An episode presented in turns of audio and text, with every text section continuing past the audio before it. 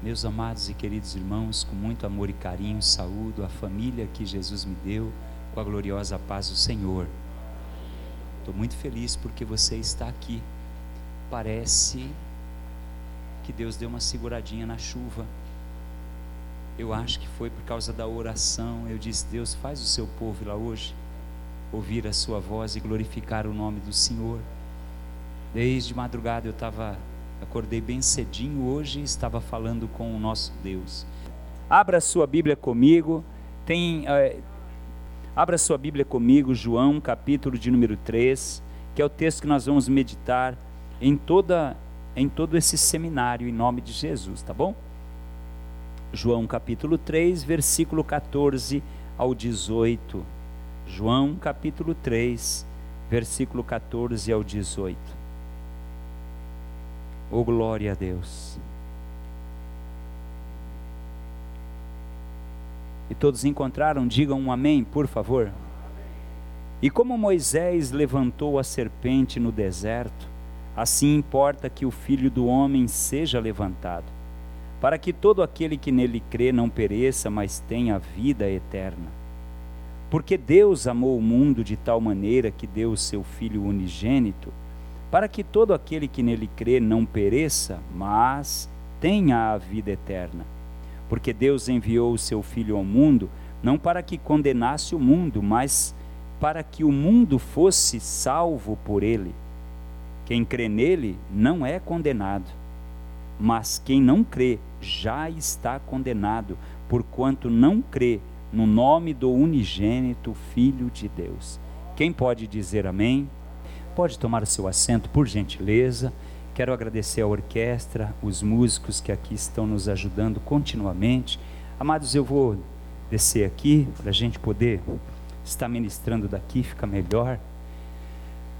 Semana passada nós falamos sobre a introdução das missões e falamos sobre missões no Antigo Testamento. Me lembro que eu acelerei bem porque era a introdução mas agora eu vou um pouco mais compassado, tá bom? Hoje, permitindo o Senhor, nós vamos falar sobre as missões uh, no Novo Testamento e vamos falar sobre as, a igreja e as missões, se o Senhor permitir. Mas eu vou tranquilo, porque eu acho que a gente tem que degustar isso aqui. A igreja, queridos, está escrito ali assim, ó. Você pode olhar ali, ó. É, culto de doutrina, Seminário Bíblico de Missiologia. Olha isso aqui, ó. Missiologia, a urgência da igreja. Por que, que é a urgência da igreja? Porque nós estamos muito acomodados. Nós achamos que ganhar almas é para os missionários. E nunca, Jesus nunca disse que são os missionários que vão ganhar almas. Os missionários vão levar a palavra do Senhor onde nós não podemos ir mas nós precisamos, como igreja, ganhar almas. Nós precisamos despertar para esta realidade. Não importa o tempo de cristão que você tem, não importa se você é novo convertido ou se você já tem 40, 50 anos sentados nesses bancos, aprendendo nessa escola que você nunca se forma, porque Deus não deixa ninguém se formar. Antes de se formar, Ele leva a gente. Então, nós precisamos deixar de ser acomodado. E ao, deixando de ser acomodados, nós vamos começar a incomodar incomodar as pessoas. O próprio Lucas vai escrever e disse assim: ó, ai de vós quando os, todos os homens vos elogiarem. Sabe o que, que Jesus está falando ali em Lucas, quando ele fala isso? Ele está dizendo: ai de vós se todo mundo começar a elogiar vocês.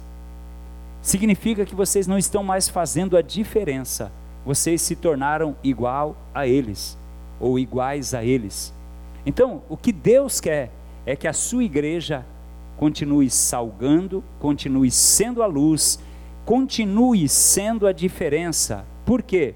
Porque então verá outra vez a diferença de quem serve ao Senhor e de quem não serve ao Senhor.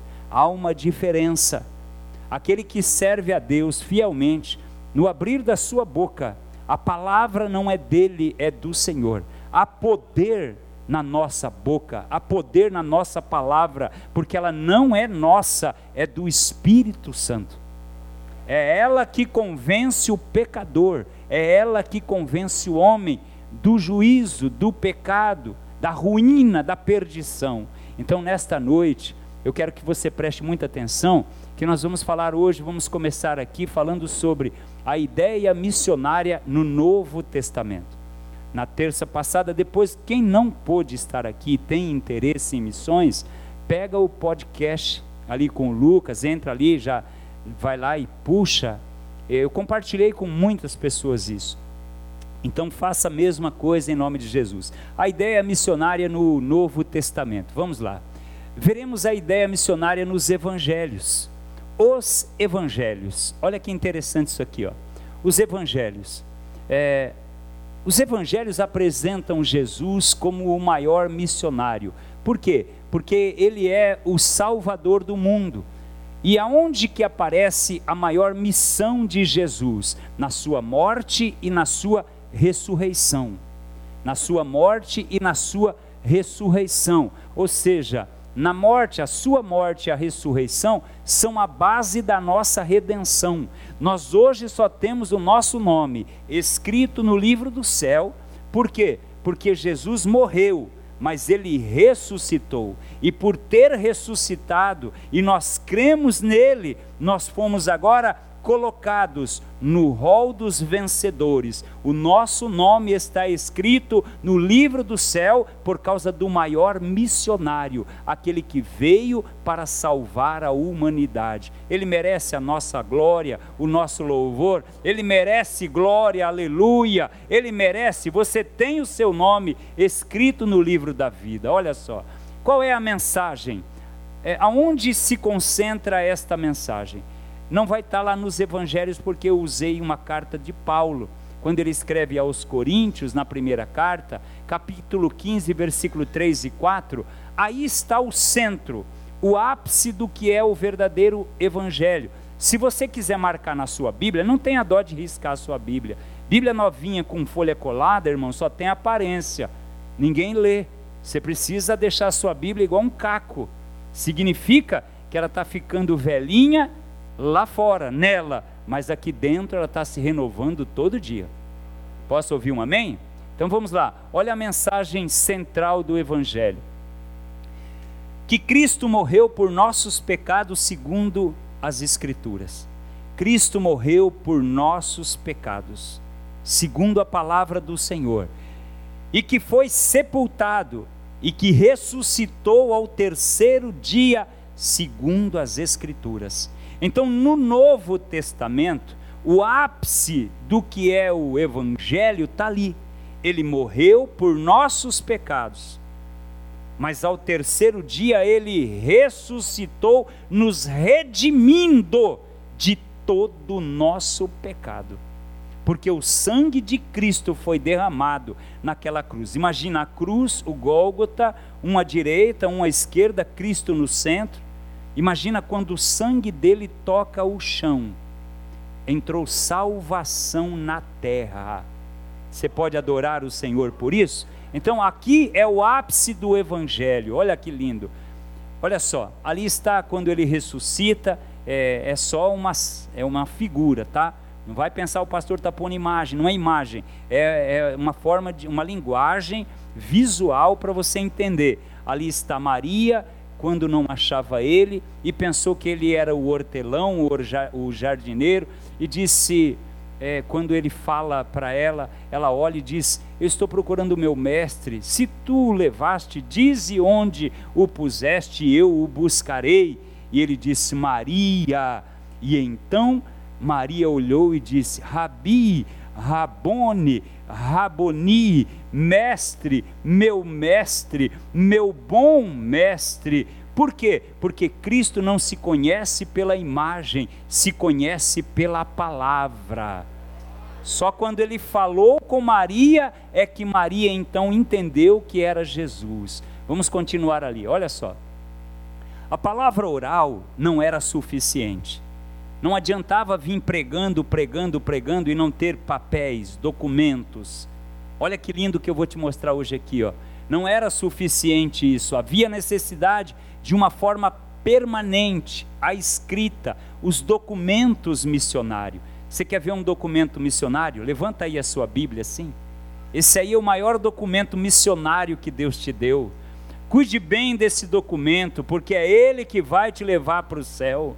Oh glória, aleluia. Então veja, ó, Lucas 1, 1 e 2 diz assim, ó, veja só que lindo, ó. Tendo, pois, muitos empreendido por em ordem a narração dos fatos que entre nós se cumpriram, segundo nos transmitiram os mesmos que os presenciaram desde o princípio e foram ministros da palavra. Olha só como surge a Bíblia. A Bíblia não poderia, irmãos, lá no Antigo Testamento já havia os rolos, os pergaminhos. Próprio Paulo, depois, quando está preso, fala a Timóteo: traz os pergaminhos. Ele estava para morrer, mas queria continuar estudando a palavra de Deus, porque ele sabe o valor da palavra. Então, ó, tendo por muitos empreendido por em ordem, ou vamos traduzir isso de uma forma bem mais clara, ó, é, havendo muitas pessoas empreendido ou tentando colocar em ordem os fatos que entre nós se cumpriram, o que, que se cumpriu? A morte de Cristo a ressurreição de Cristo. Então não adiantava ficar tentando colocar em ordem os fatos verbalmente, não adiantava ser verbalmente, oralmente, precisava da palavra. E sabe o que, que o Espírito Santo fez? Trouxe a palavra. Esse é o livro mais vendido do universo.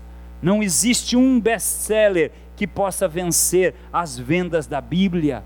A Bíblia é entregue a toda a humanidade é a palavra de Deus. Falamos sobre isso terça-feira passada. Ou seja, as boas novas. Não adiantava falar das boas novas, precisava mostrar as boas novas. Olha que lindo. André conta para Pedro, está lá em João 1,41. Vocês se lembram dessa passagem? João Batista estava lá batizando e Jesus aparece. Aí ele diz assim: Eis aí o Cordeiro de Deus que, que aconteceu com João e, que, e com o André, que estava junto com João Batista? Deixaram João Batista, falou, ele é o Cordeiro de Deus, então tchau, João. Deixaram João Batista e foram seguir Jesus. Olha lá na sua Bíblia que você vai encontrar isso. Aí o que, que André fez? André foi embora para casa. O que, que ele fez? Olha lá. Este achou primeiro seu irmão Simão, que é Pedro, e disse-lhe: Achamos o Messias, que traduzido é Cristo. Você já achou Cristo? Sabe, houve um André na nossa vida. Houve um André que encontrou Pedro. Houve um Pedro que encontrou outras pessoas. Sempre vai haver quem fale da palavra de Deus. Dá uma olhada, olha como, olha como começou. Filipe falou para Natanael, vocês se lembram dessa parte? Quando Filipe chega a Natanael e diz para Natanael: Filipe achou Natanael e disse: Havemos achado aquele a quem Moisés escreveu na lei e de quem escreveram os profetas, Jesus de Nazaré, filho de José. Então, o evangelho, irmãos, as boas novas começou a ser anunciada assim. Ela começa desta maneira, olha que lindo, ó. Houve ainda outros eventos. Por quê? O ministério de Jesus a outras nações. Como que alcançou outras nações? Dá uma olhadinha lá, ó. É, houve, é, houve ainda outros eventos. Que eventos? O ministério de Jesus a outras nações. Olha só, alimentando a multidão. Jesus está lá, cinco mil homens, diz a Bíblia, e ele vai ali e começa a pregar a palavra.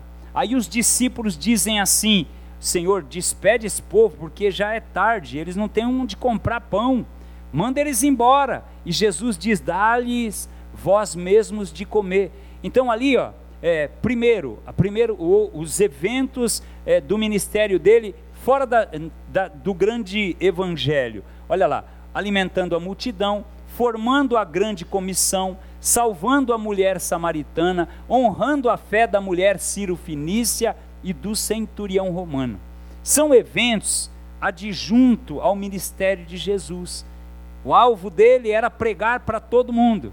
Mas chega uma hora que, olha que lindo aqui. Aqui é ele é, só enfatizando a grande multidão. Quem sabe esse aqui não é o menininho que tinha os cinco pãezinhos e dois peixinhos? Quem sabe não era esse menino? É isso que eu estou tentando colocar no seu coração. Ele está aqui, ó, falando para a multidão, alimentando a multidão. É, aí, ó, ali ele está no poço de Jacó falando para a mulher samaritana. Por que, que Jesus é o maior missionário? Porque ele, ele sabia que a, a nação, a humanidade, precisava ser alcançada pela salvação, irmãos. Ele veio para o que era seu, ele sabia que eu não podia carregar aquela cruz, ele levou a minha cruz no meu lugar, no seu lugar, no nosso lugar. Olha que lindo. Aí, olha aqui a mulher samaritana e olha a mulher cirofinícia. Aqui é os discípulos dizendo: Senhor, despede essa mulher, porque ela vem gritando atrás de nós. Mas Jesus era o contrário, Jesus andava na contramão. Quando eles mandavam ele embora, ele parava. Quando mandava parar, ele continuava. Jesus é lindo demais. Aí a mulher se lança aos seus pés e, e ele diz para ela uma frase que se tivesse dito para você, você tinha desviado. Porque ele olhou para ela e disse assim para ela: Não é bom, não é lícito tomar o pão dos filhos e lançar aos cachorrinhos. Por que, que ele estava falando isso? Ele estava dizendo isso não para magoar a moça, mas ele estava dizendo: Eu vim para as ovelhas perdidas de Israel. Esse negócio de gentil, de Ciro Finício, de Samar, é depois, era para depois. Mas a mulher arrebentou Jesus no meio, com a humildade dela, porque ao invés dela ir embora e se desviar, ela baixou a cabeça e disse: É, Senhor, mas os cachorrinhos também comem das migalhas que caem da mesa do seu Senhor. Aí Jesus não aguentou e disse: Ó oh, mulher, grande é a tua fé, seja feito para contigo como tu pedistes. E a Bíblia diz que na mesma hora a menina foi liberta da legião de demônios na qual ela estava posta. Você pode adorar o Senhor? É isso que é o Evangelho, essa é verdade, o verdadeiro Evangelho. Veja, a grande comissão, salvando a mulher samaritana aqui no poço, honrando a fé da mulher sírio-finícia e do centurião romano, que é aquele que diz: Eu tenho muitos soldados minha, ao, meu, ao meu comando. Quando eu digo vai, eles vão, quando eu digo vem, eles vêm. É só o Senhor mandar a sua palavra. E o Senhor manda a sua palavra, e o moço olhou no relógio e no outro dia, quando ele estava chegando em casa, vem os servos dele e diz: O seu servo já melhorou. E ele pergunta: A que horas? E eles falam a hora, e era a mesma hora que Jesus havia dito. Ele veio para salvar aqueles que se haviam perdido. Podemos adorar o nome dele? Então, olha só, a ideia missionária. Vamos ver a ideia missionária no livro dos Atos dos Apóstolos. A obra missionária da igreja primitiva, ela é um manual e um guia para as gerações futuras. Cadê o Josué? Consegue empurrar essa caixa para cá para ela virar o retorno para mim? Só um minutinho. Então, olha só, a obra missionária da igreja primitiva. Aí, Josué. Aleluia, aí ficou melhor. Ela vem direto para mim aqui. A obra missionária da igreja primitiva, ela é um manual e um guia para gerações futuras. Nós precisamos nos espelhar no exemplo da igreja primitiva.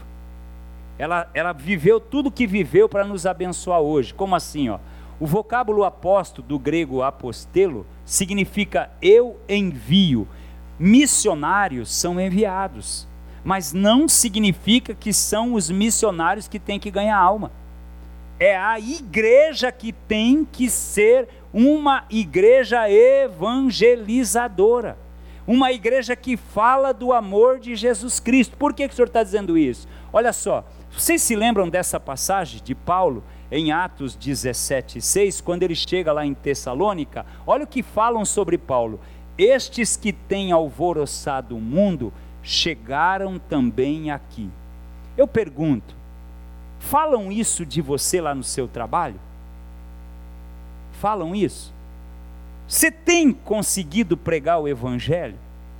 Porque eu não falo para você ir lá na praça só e abrir a Bíblia, isso tudo bem, vai, faça conforme o Espírito colocar no teu coração. Mas a pergunta é: e aonde você está? Você tem falado do amor de Jesus Cristo? Porque eu já vi gente falar assim, cara, eu não aguento esse negócio de falar com esse homem. Ele só fala de Jesus. Tá no café, fala de Jesus. Está no almoço, fala de Jesus. Está no jantar, fala de Jesus. Vai dormir, fala de Jesus e com Jesus. Então veja, você tem incomodado o mundo? Ou as pessoas falam, não, pode continuar contando a piada, que esse aí é dos nossos. Essa daí está acostumada com a gente, já sabe que a gente é assim mesmo, aí você fica lá no meio e não influencia em nada. Em que ponto nós estamos se Jesus está para nos buscar? Como tem sido o nosso testemunho aonde nós estamos? O que estamos fazendo na obra de Deus? Porque não depende de cargo na igreja, não depende de ser músico, não depende de ser pastor, não depende de ser é, diácono, cooperador, não, de, não depende de ser presbítero, não. Depende do que eu entendi qual é a minha missão no Evangelho. Posso ouvir um amém da igreja? Nós estamos acomodados, olha. Deus abençoe que o Senhor possa dizer isso sobre nós. Estes que têm alvoroçado o mundo invadiram Vargem Grande estão aí incomodando, não aguento mais ver esse povo. É uma maravilha quando eu escuto alguém vir contar um testemunho e diz assim: Eu fui lá e ele disse assim, não gosto de crente. Eu, eu amo ouvir isso.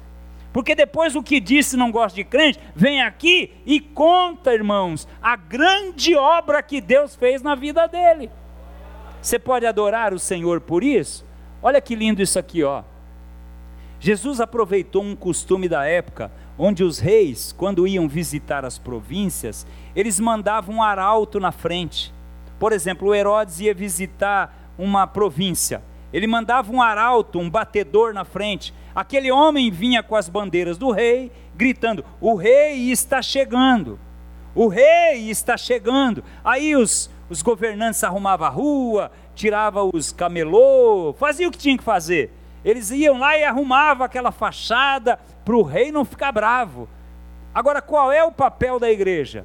Jesus aproveitou esse contexto da época e disse para nós: ide por todo mundo e pregai o evangelho. Ou seja, o que, que nós temos que fazer hoje? Olha lá o que eu coloquei lá. Hoje, a igreja tem essa incumbência de ir a todos os lugares e anunciar o quê? Que o rei está chegando. Você pode adorar o Senhor?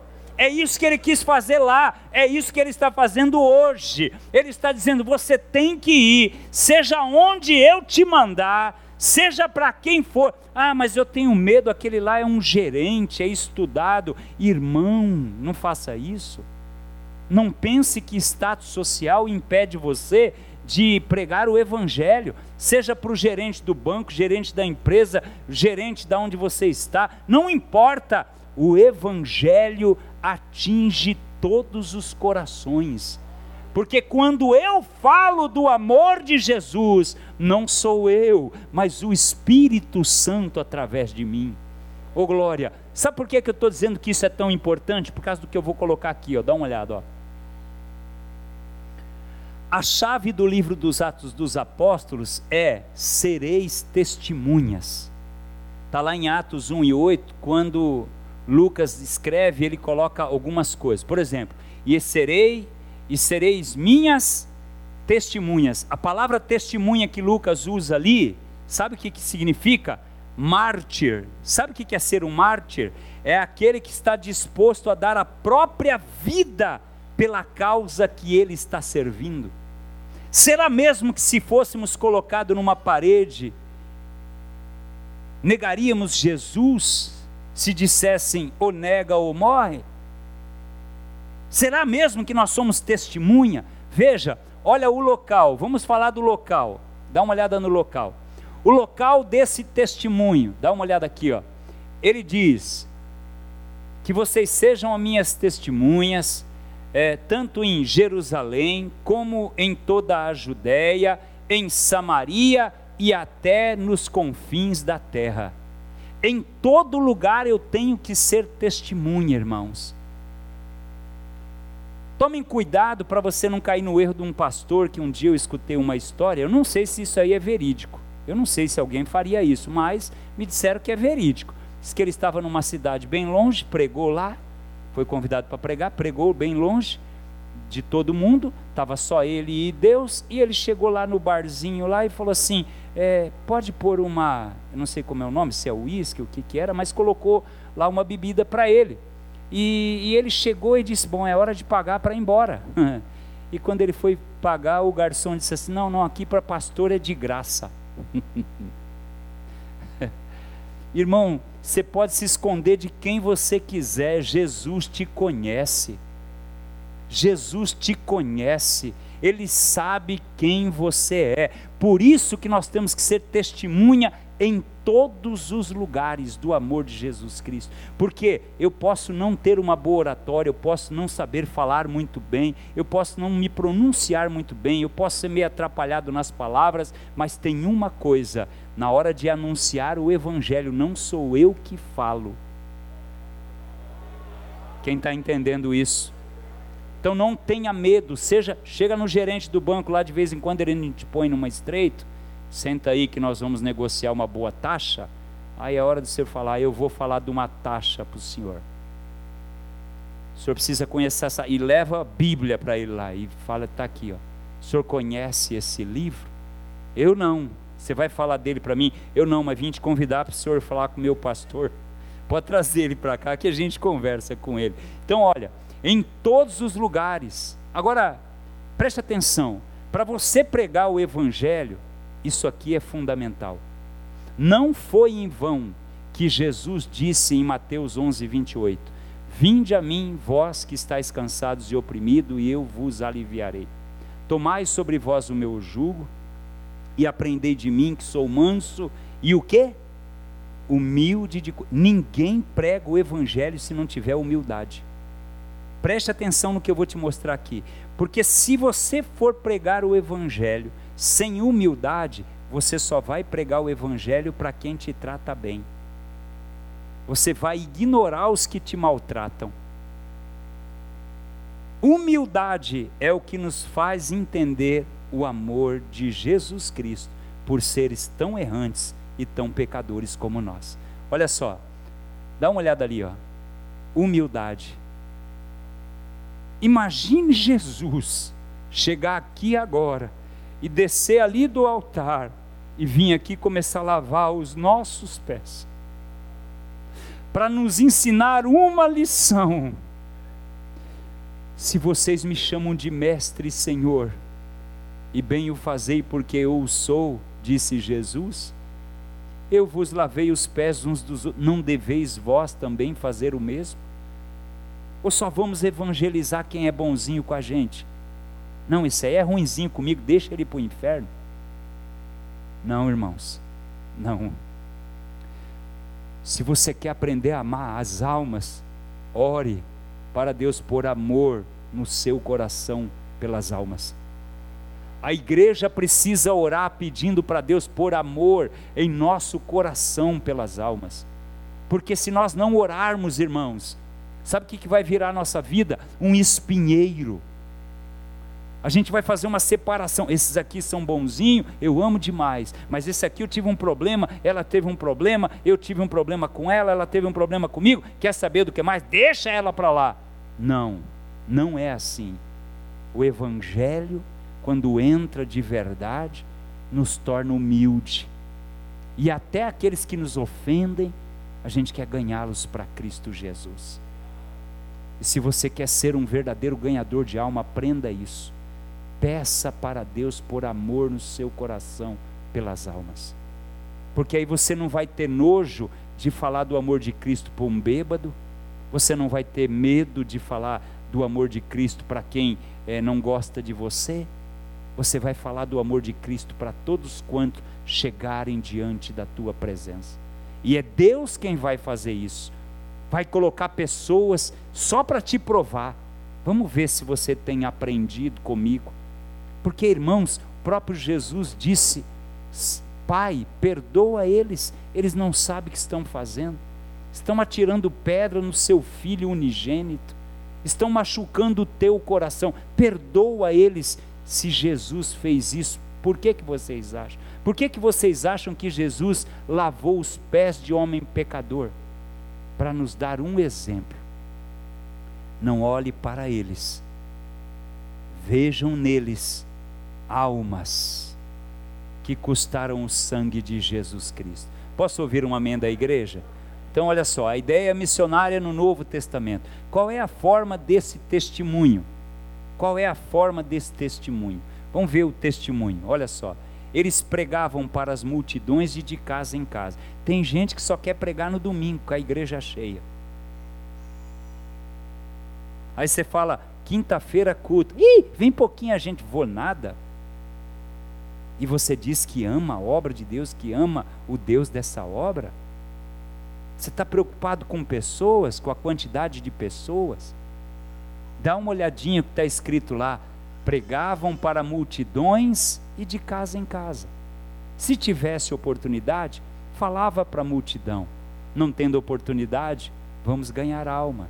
Posso ouvir um amém da igreja? Olha lá, eram unânimes, o coração era um só. Eles não ficavam disputando entre si, irmãos. Por quê? Até porque naquela época o inimigo usava outra é, estratégia. Ele não colocava um contra o outro, ele perseguia os cristãos. Agora não, agora a estratégia dele, ele é milenar, ele mudou. O que, que ele faz? Ele coloca irmão contra irmão. É por isso que o Salomão, sabe, Salomão diz que a maior abominação que Deus detesta é irmão colocar irmão contra irmão quando ele vê alguém colocando um irmão contra o outro. Então veja, ó, dá uma olhada, eles pregavam, eles eram unânimes. O que, que eram unânimes, irmãos? Eles estavam no mesmo sentido, não tinha um indo e outro vindo, eles estavam sempre juntos, unidos, no mesmo pensamento. Olha lá, o coração era um só, todos amavam a Cristo. Eles tinham tudo em comum. Todos falavam o Evangelho. Todos anunciavam o Evangelho. Olha lá. Faziam tudo com alegria e com singeleza de coração. Não tinha disputa, irmãos. Não tem essa de quem prega melhor, irmãos, de quem canta melhor de quem toca melhor. Não, irmãos, entre nós não temos que ter isso. E se o nosso irmão tem uma dádiva de Deus de ter um dom melhor do que o nosso, graças a Deus por isso, irmãos. Nós não podemos achar que nós somos exclusividade, não. Todos nós custamos o mesmo preço. Oh glória a Jesus, oh aleluia. Eram contagiantes eles não eram repugnantes. Sabe o que é repugnante? Hum, lá vem ele, vai, vai, vai, vai, vai, vai, vai, vai, vai, vai, vai, depois a gente se encontra. Aí o cara fica sozinho. Eu vejo muito isso com os jovens na igreja. Os jovens, eles são terríveis, irmão. Quando você está com um grupo de jovens, o que, que eles fazem? Eles estão tudo unido, tudo falando a mesma linguagem deles, o que eles estão vivendo e tal. Chega um adulto lá perto para você ver. Sabe o que eles fazem? Ó, oh, daqui a pouco a gente se vê. Tá bom, tá bom. Ó, oh, tô indo aí, tal, tal. Daqui a pouco eles estão lá numa rodinha sozinhos, juntos ali, e você ficou sozinho lá onde eles estavam. Jovens é terrível. Agora aqui não, ó, deixa eu te explicar, ó. Eles eram contagiantes ao ponto de cair na graça de todo o povo. Irmãos, a sua vida tem contagiado seus vizinhos? Seus vizinhos falam com você? Seus vizinhos te cumprimentam, eles esboçam um sorriso, bom dia, e você olha para eles e fala, Jesus te abençoe. Ou quando eles põem o, rosto para fora do portão, te vê lá fora, diz, -uh. E, e. Como é que nós estamos, irmãos? Se queremos ganhar alma para Cristo, tem que começar uma mudança aqui dentro. Posso ouvir um amém da igreja? Olha só, veja Atos 2, 46 e 47. E perseverando unânime todos os dias no templo e partindo pão em casa, comiam juntos com alegria e singeleza de coração, louvando a Deus e caindo na graça de todo o povo. E todos os dias acrescentava o Senhor à igreja aqueles que se haviam de salvar. Irmãos, Deus é quem acrescenta à igreja aqueles que hão de se salvar.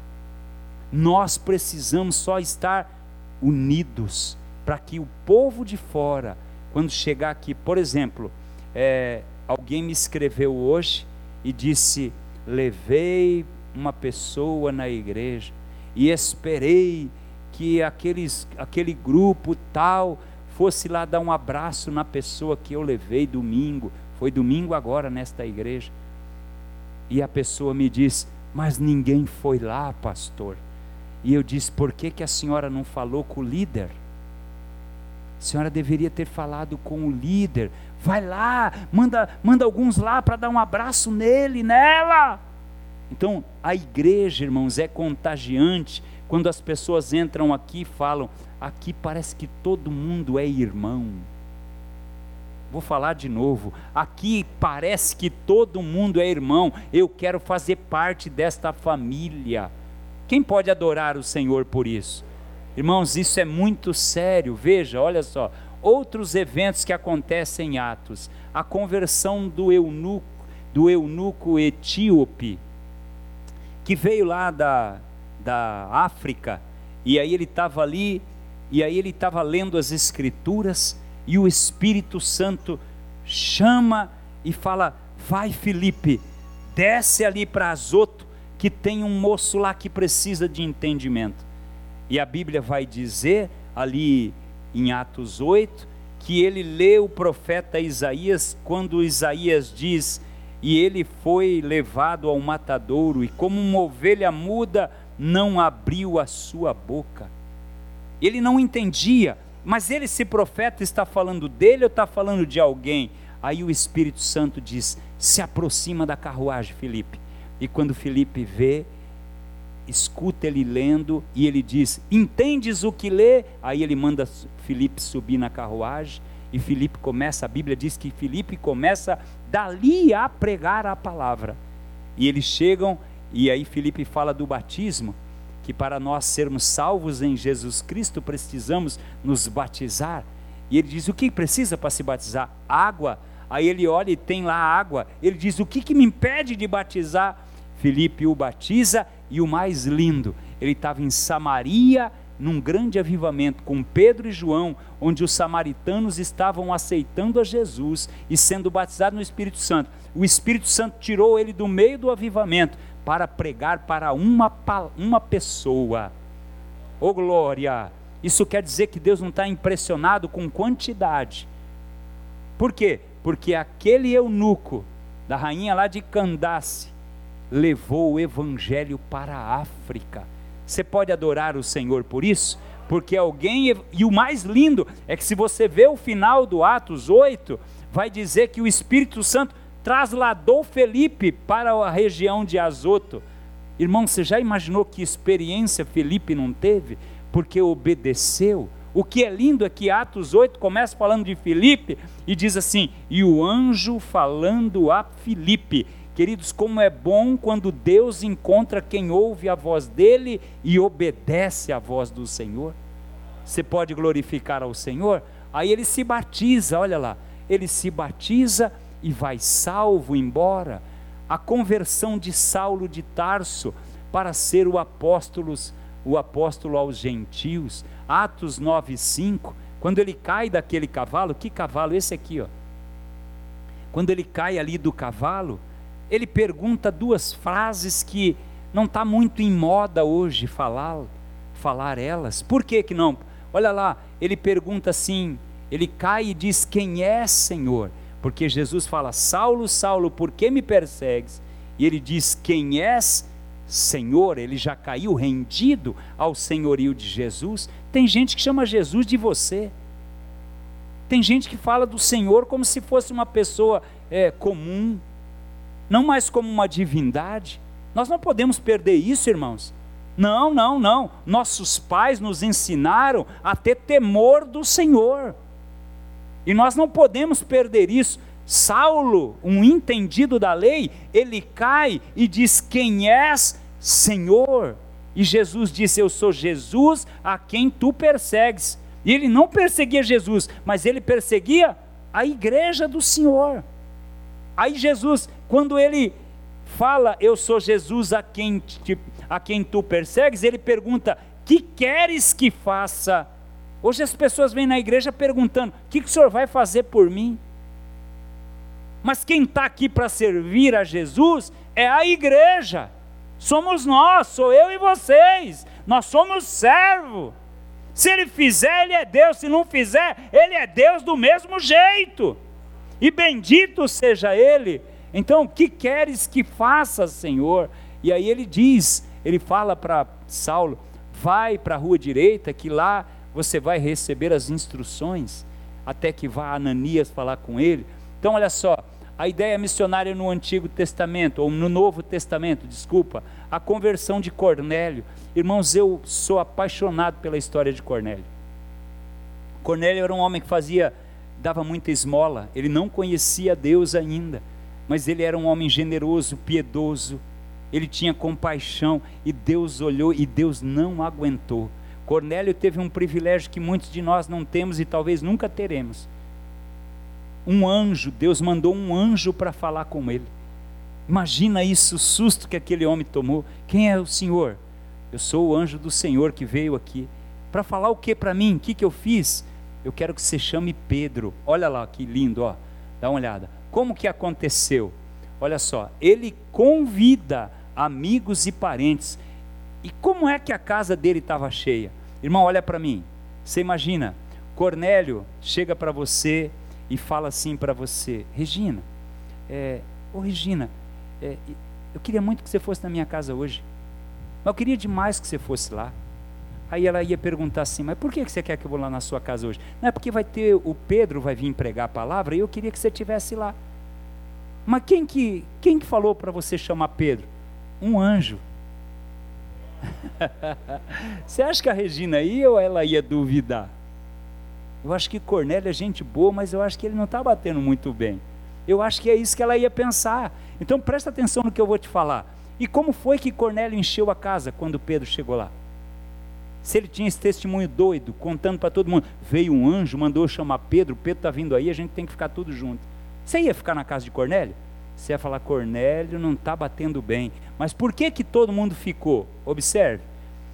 E eles disseram: Esses são os homens que Cornélio mandou chamar Pedro. Cornélio, o centurião, varão justo e temente a Deus, e que tem bom testemunho de toda a nação dos judeus, foi avisado por um santo anjo para que te chamasse à sua casa e ouvisse as tuas palavras. Irmão, você quer ver a importância de missões? Por que, que o anjo não pregou para Cornélio? Por que, que o anjo não pregou para Cornélio, gente? Porque essa é a nossa obrigação. Isso, essa é a nossa responsabilidade, não é do anjo. Eles bem quiseram, Pedro diz que eles desejaram, mas o Senhor diz: não, vocês vão cuidar deles. Quando o pezinho deles for desviar, vocês vão puxar o pezinho deles para trás. Porque tem gente que saiu mas voltou. Tem gente que sai, mas não consegue ficar lá fora. Tem que voltar. Por quê? Porque o anjo do Senhor tem feito essa obra. Posso ouvir um amém da igreja? Então veja, ó, as tuas palavras não era a palavra do anjo. Olha lá. Queridos, o nosso testemunho é uma pregação para ganharmos alma. Se você fala palavrão, se você tem uma boca suja e imunda, você nunca teve uma, uma genuína conversão. Se na hora da raiva você esmurra, você chuta. Eu já atendi caso de homens que estavam dentro da igreja há mais de 20, 30 anos, que derrubavam o guarda-roupa com o pé, quebrava tudo, tudo, tudo. Um dia eles apareceram lá e eles falaram, pastor, eu preciso dessa calma que eu vejo no Senhor. Sabe o que é isso, irmãos? É a paz de Deus que excede todo entendimento. Ela tem que estar no nosso coração. Não dá para pregar o evangelho irado, irmãos, porque Deus não opera na ira do homem. Nosso testemunho é uma pregação para ganhar almas. Olha a casa de Cornélio aí, ó cheia de pessoas, mesmo ele dizendo que foi um anjo, a casa estava cheia. Por quê? Por causa do testemunho deste homem. Oh glória, quem pode adorar o Senhor? As epístolas, vamos sair dos evangelhos. As epístolas, queridos, são cartas escritas pelos missionários. Os apóstolos eram os missionários de Jesus. Qual a função deles? Continuar levando o evangelho, continuar fazendo o que Cristo começou. Primeiro, olha só, são cartas escritas pelos missionários para quê? Primeiro, para estabelecer. Estabelecer o quê? Quando Paulo escreve a Tito, ali no capítulo de número 1, no versículo 5, olha o que ele diz para Tito: Por esta causa, Tito, te deixei em Creta, para que pusestes em boa ordem as coisas que ainda restam, e de cidade em cidade estabelecesses presbíteros como já te mandei. Qual é a função da igreja, irmãos? Você vai viajar, mas ninguém tira férias de oração. Eu estou viajando e estou falando do amor de Jesus. Aonde eu vou lá, em qualquer lugar que eu vou com a minha princesa que a gente está viajando, eles sabem que eu sou pastor. Zé lá o pastor o pastor, eles falam. E aí vão lá e querem ouvir. Tinha uma moça que falou: é, senhor não pode, vocês não podem me levar na mala e tal. Por quê? Paz. As pessoas estão carentes, irmãos. E nós é que temos esse instrumento, esta ferramenta. Veja, estabelecer o quê? Eu não vou lá só para fazer, mas você não sabe o que vai acontecer. Porque você prega o evangelho para uma pessoa hoje na porta da igreja Aí você se muda, Deus te leva para outra cidade. Cinco anos, dez anos se passa, você volta, aquela pessoa está sentado lá, é um presbítero. Por quê? Porque você estabeleceu o evangelho no coração dele. Posso ouvir um amém da igreja? Olha que lindo, irmãos. Olha só. Também, olha só, as cartas são escritas para quê? Para disciplinar. Irmão, preste atenção nisso aqui, ó. Olha o que, que Paulo diz a Timóteo. Os pecados de alguns homens são manifestos. Irmãos, a Bíblia não serve só para ser o consolo, ela é a nossa diretriz. De vez em quando você não tem que pôr a mão no volante quando você está dirigindo, porque se você soltar do volante, o carro vai pender para algum lugar. Você tem que pôr a mão para acertar a trajetória. Assim é a nossa vida através do Evangelho.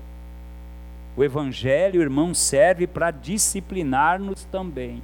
Em nome de Jesus, é a nossa regra. Terceiro, as epístolas são para encorajar as igrejas e as missões. Olha o que, que Tiago diz, queridos. Tiago 5,20, ele diz: Saiba que aquele que fizer converter do erro o seu caminho, um pecador salvará da morte uma alma e cobrirá uma multidão de pecados. Então, não se preocupe, irmãos. Você sabe o que a igreja tem que aprender? A igreja tem que aprender a colar naquelas pessoas que ainda não são evangélicas, influenciar e não ser influenciada por ela, não pegar os modos mundanos que ela já tem, mas influenciar essa pessoa, trazer essa pessoa, acompanhar essa pessoa, ver essa pessoa descendo as águas e louvar a Deus porque você ganhou uma alma. Posso ouvir um amém da igreja, queridos? Olha lá, a epístola aos Hebreus, o que, que ela é? Uma defesa do evangelho e das missões. Para quê? Para neutralizar os ataques do judaísmo. Irmão, que tem de gente iludida com o judaísmo. Não, porque a Bíblia é judaica, irmão, se o judeu não aceitar Jesus como seu salvador, vai ficar tudo fora do reino. Não vão subir, irmão eles vão ter que aceitar a Cristo para poder entrar no céu. E aí tem gente, ah, a Bíblia é do judeu, do judeu, tudo errado, um povo que não reconheceu o Messias.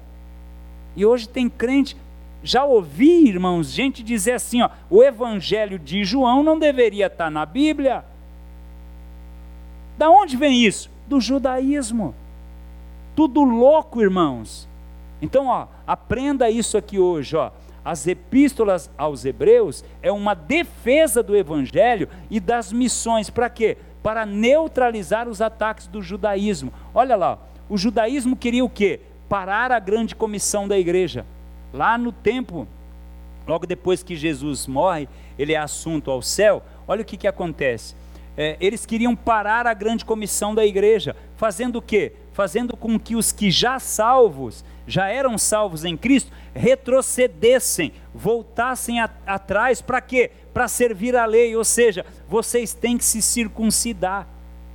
Eles queriam fazer, queridos, com que aqueles que já haviam conhecido Cristo voltassem, voltassem para a lei.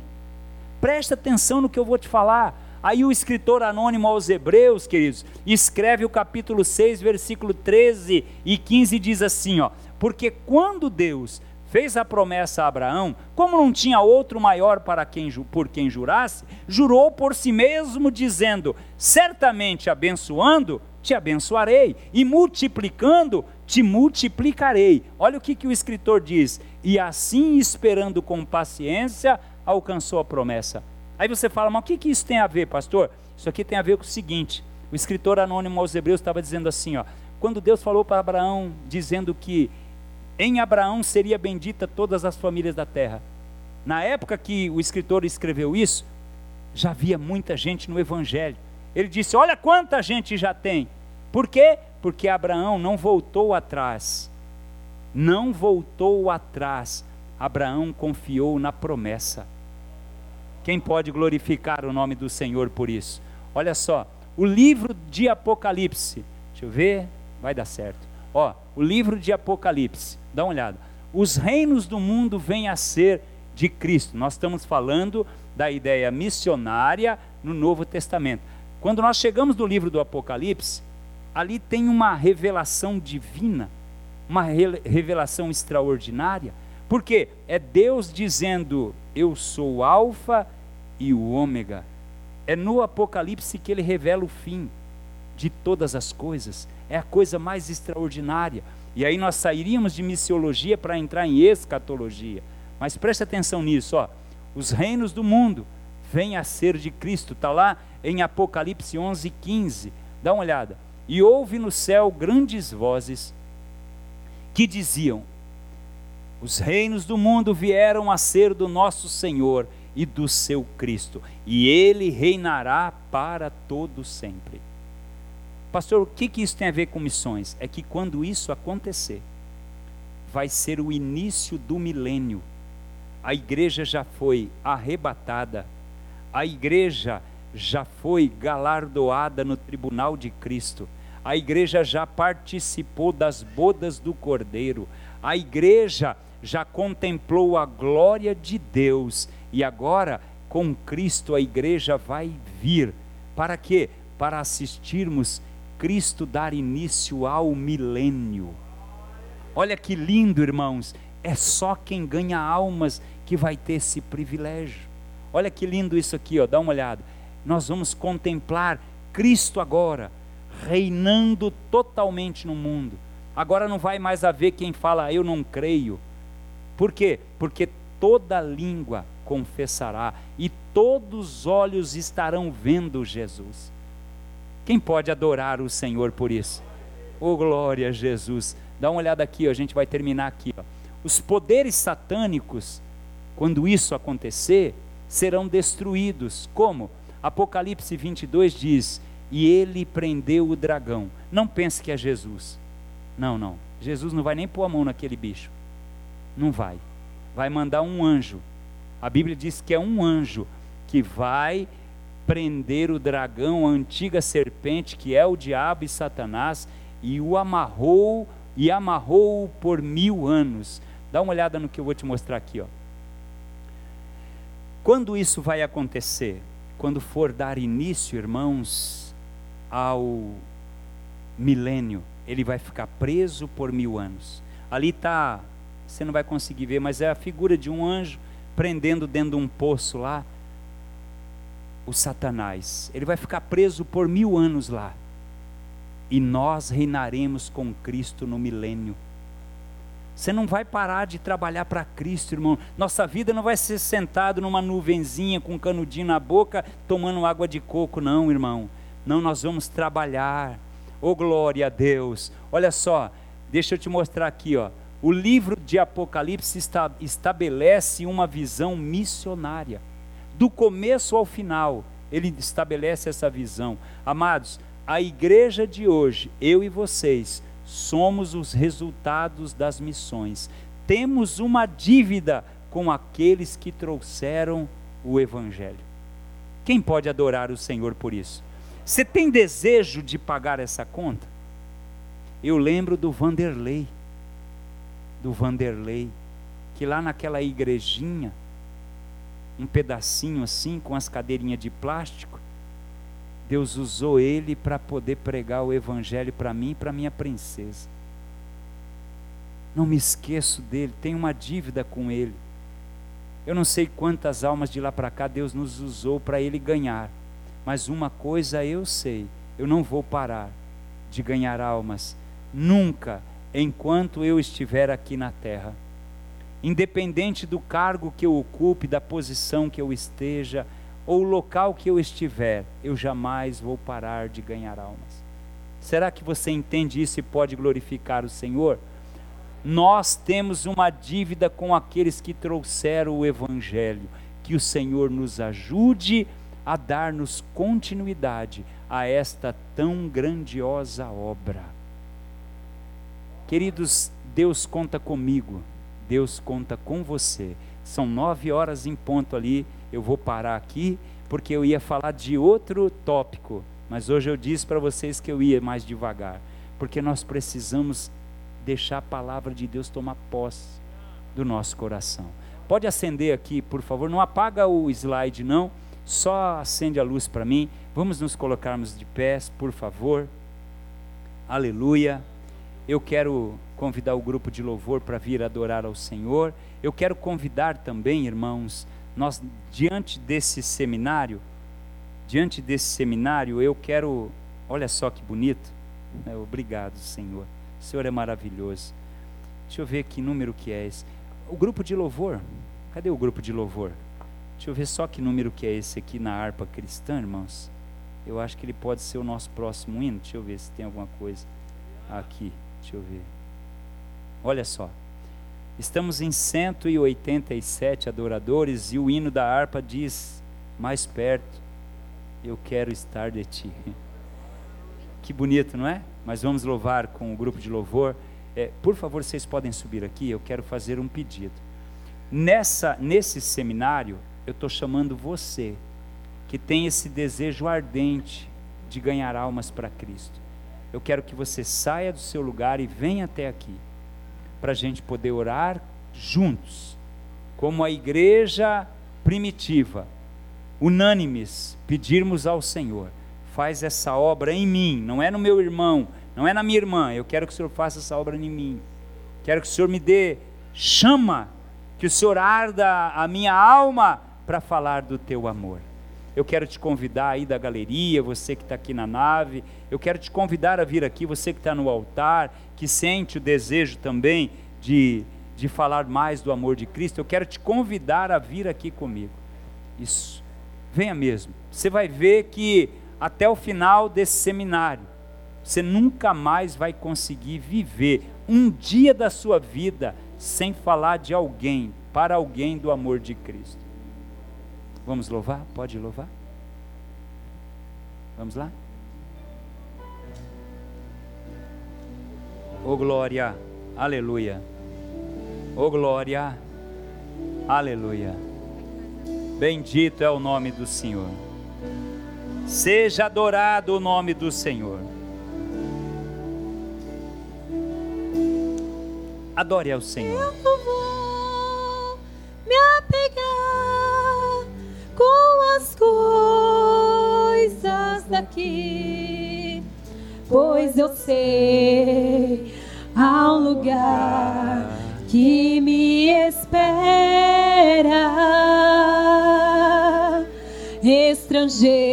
Estrangeiro eu sou. Vem adorando ao Senhor. A palavra falou com você.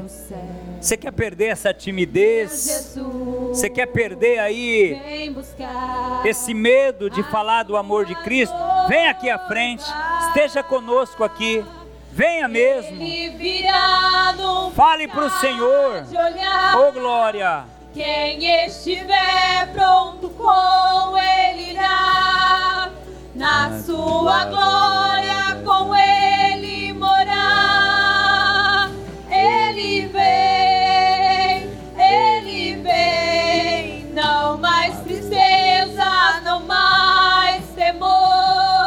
glória. Junto com os anjos cantar eu vou. Oh aleluia. O cordeiro que se entregou, ele vem, Ele vem. Adore, adore a Ele nesta noite. Peça a Ele, faz uma grande obra no meu coração, incendeia a minha mente, coloca fogo no meu coração, fogo do teu Espírito Santo. Oh glória! me apegar com as coisas aqui, pois eu sei há um lugar que me espera. Estrangeiro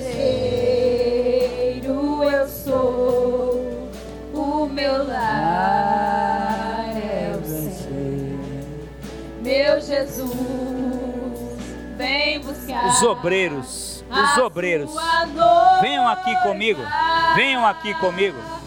Ele virá no Oh glória! Venham aqui todos os obreiros. Isso. Isso. Nós vamos estender a mão sobre a igreja. Todos os obreiros, venham aqui, venham aqui. Pode vir para cá, vai mais para lá, pode ir lá para frente, pode ir para lá. Isso. Pode ir para lá. Podem vir, podem vir. Não mais tristezas, não mais temor. Oh glória! Junto com os anjos, Oh glória!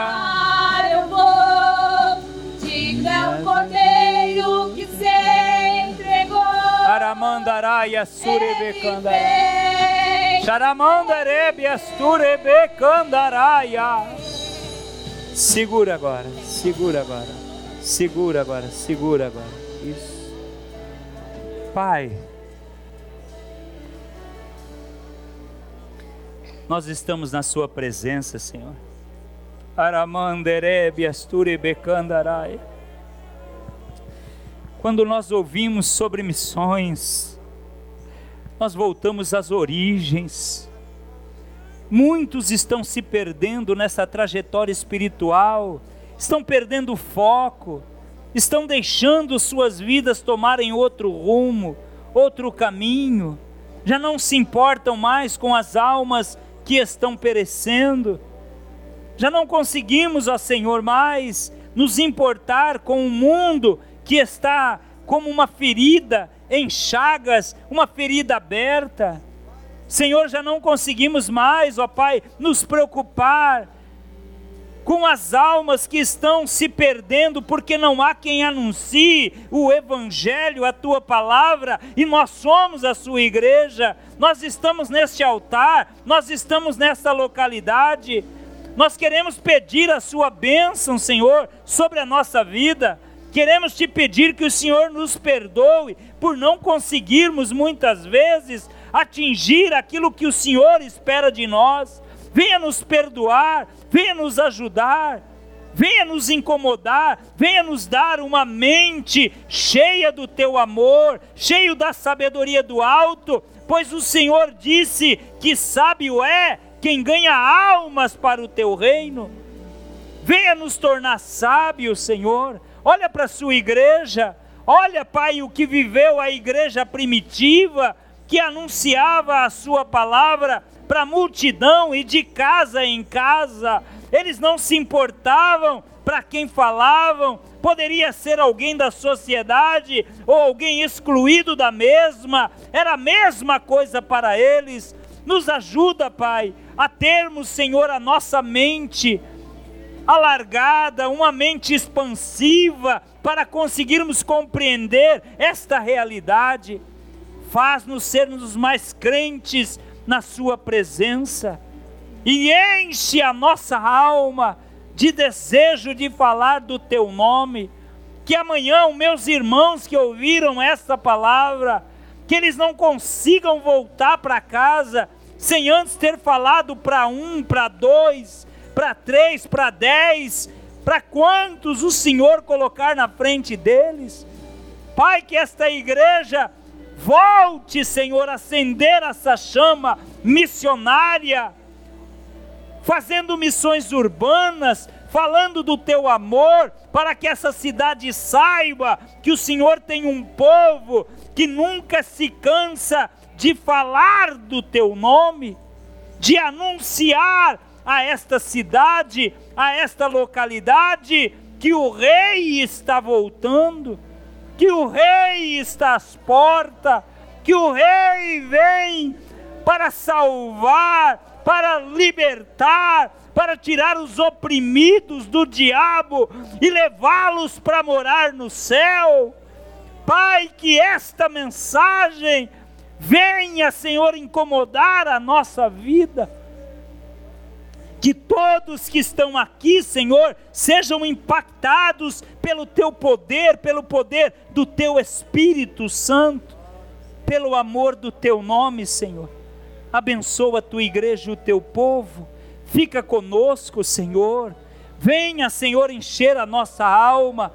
Abençoa aqueles que são fiéis a ti aqueles que estão aqui, Pai, que ouviram a tua voz hoje, abençoa de uma maneira extraordinária.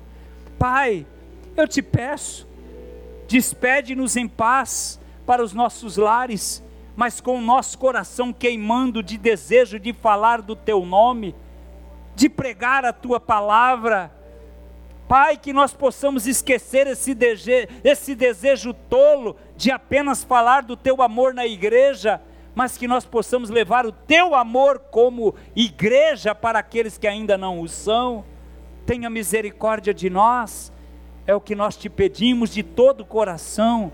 Que o Senhor nos dê uma noite maravilhosa de repouso na tua presença, que o teu Espírito Santo esteja conosco e nos ajude a proclamarmos a tua palavra. Assim eu oro, crendo no teu poder em nome de Jesus, em nome de Jesus. Estenda suas mãos.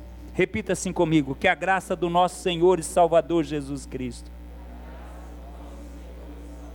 o grande imenso amor de Deus, as doces consolações do Espírito Santo do Senhor, seja comigo, com o meu lar, com a minha família, com a minha saúde e com toda a amada igreja. E junto nós digamos amém e amém. Cumprimente essa pessoa que está do seu lado, cumprimente ela. Diga para ela: vamos ganhar almas, vamos ganhar almas, vamos ganhar almas para o teu reino.